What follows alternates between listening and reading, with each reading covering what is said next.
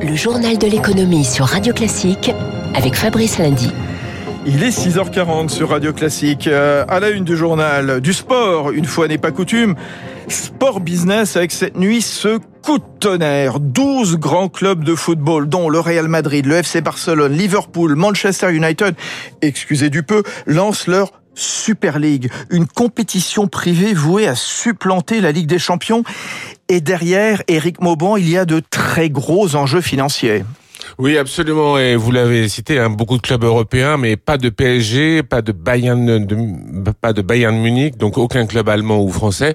Cette euh, compétition regrouperait au total 20 équipes, une compétition qui vise donc, à, vous l'avez dit, à supplanter la Ligue des Champions. C'est une véritable déclaration de guerre adressée à l'UEFA.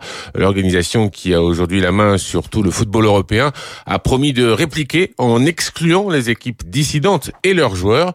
Cette nouvelle compétition a pour but de générer davantage d'argent que celle organisée par l'UEFA.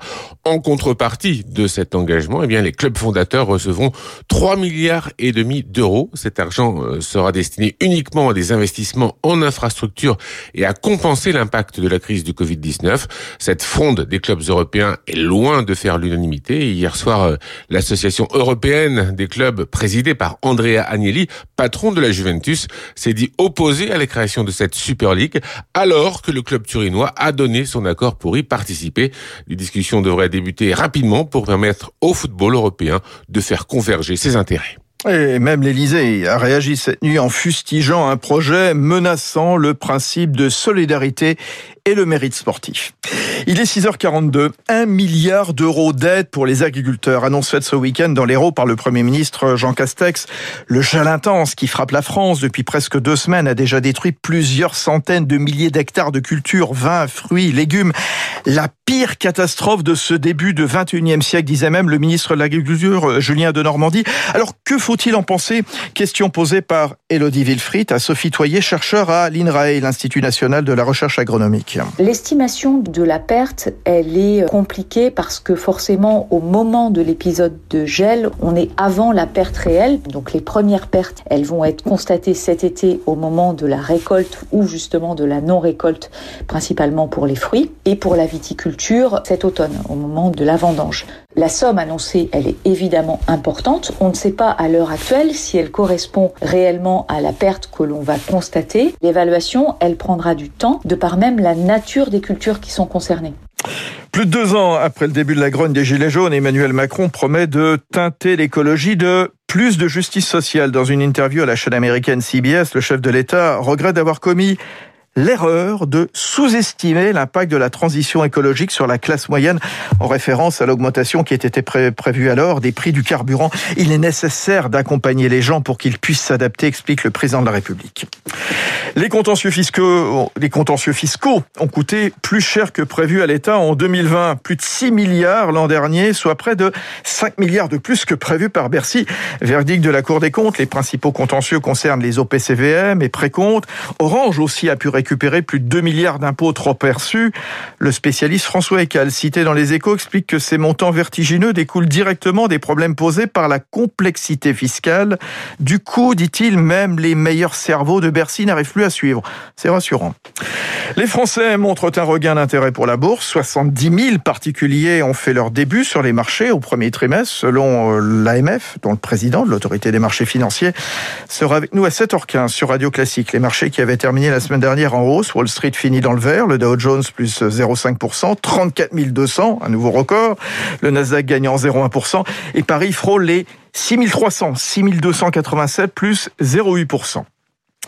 L'irrésistible explosion du e-commerce selon NRF Kantar. Amazon et les Chinois Alibaba et JD.com sont parmi les dix premiers distributeurs de la planète, classement dominé par Walmart. Mais pour combien de temps? Car Amazon guette. Hein.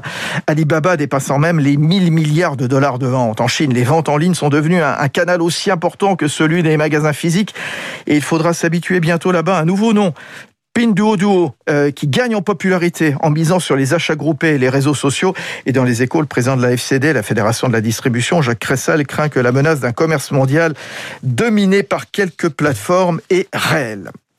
Renault va créer de la valeur en France, l'équivalent de 8 milliards d'euros de PIB par an, engagement pris par son directeur général Lucas Demeo dans le JDD hier. Le constructeur mise notamment sur son pôle de production de voitures électriques dans le Nord, auquel s'associent Atos, Dassault, ST Micro et Thales, cap sur l'hydrogène aussi, également sur le recyclage de véhicules et de batteries dans l'emblématique usine de Flins. Les déboires du 737 MAX se poursuivent, autorisé à voler de nouveau après avoir été cloué au sol pendant deux ans. Euh, Boeing a demandé la semaine dernière à une quinzaine de compagnies de garder leurs appareils au sol, le temps de faire la lumière sur un problème électrique potentiel. Malheureusement, ce problème s'avérerait plus étendu que prévu. À suivre donc. En revanche, eh bien, l'avenir sourit à SpaceX. Nouvelle étape dans sa conquête de l'espace. La NASA va envoyer sur la Lune des astronautes pour la première fois depuis 1972. Et la société d'Elon Musk a été choisie par l'agence américaine pour développer son système d'alunissage. Explication de Victorien Viaume. L'année dernière, SpaceX devient la première entreprise privée à envoyer une équipe dans la station spatiale internationale. Et maintenant, elle est officiellement chargée d'envoyer les prochains astronautes américains sur la Lune. SpaceX a dû dominer la concurrence. Pour ce contrat, elle était face à l'entreprise Dynetics et à la société du patron d'Amazon, Blue Origin.